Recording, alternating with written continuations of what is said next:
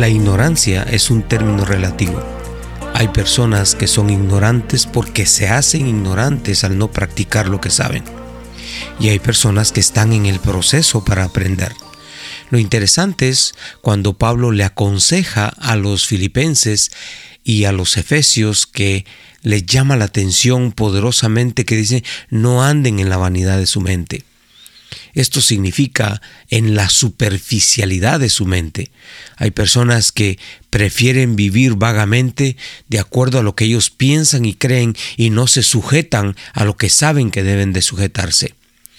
Lo que Pablo dice es que estas mentes están entenebrecidas y no solamente por su manera vanidosa o su manera vaga de pensar, sino también porque han excluido de su corazón y de su mente a Dios. Y al excluir a Dios de su mente, de su corazón y de su vida, simplemente llegan a confusiones en su manera de ver las cosas, llegan a confusión en su manera de vivir y por supuesto que tuercen la verdad. La ignorancia entonces no es falta de conocimiento en muchas ocasiones, sino que es necedad. Es sencillamente saber qué debo hacer y no lo hago porque de acuerdo a lo que yo pienso que es mejor, eso es lo que decido hacer.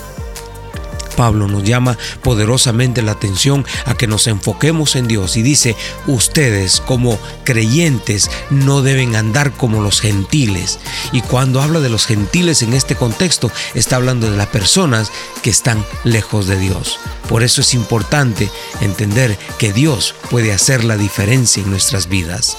Ore conmigo diciendo, Dios, yo necesito enfocarme en ti, creerte a ti y vivir de acuerdo a tus preceptos, a tus mandamientos, de acuerdo a lo que tú, Señor, tienes planeado para nosotros.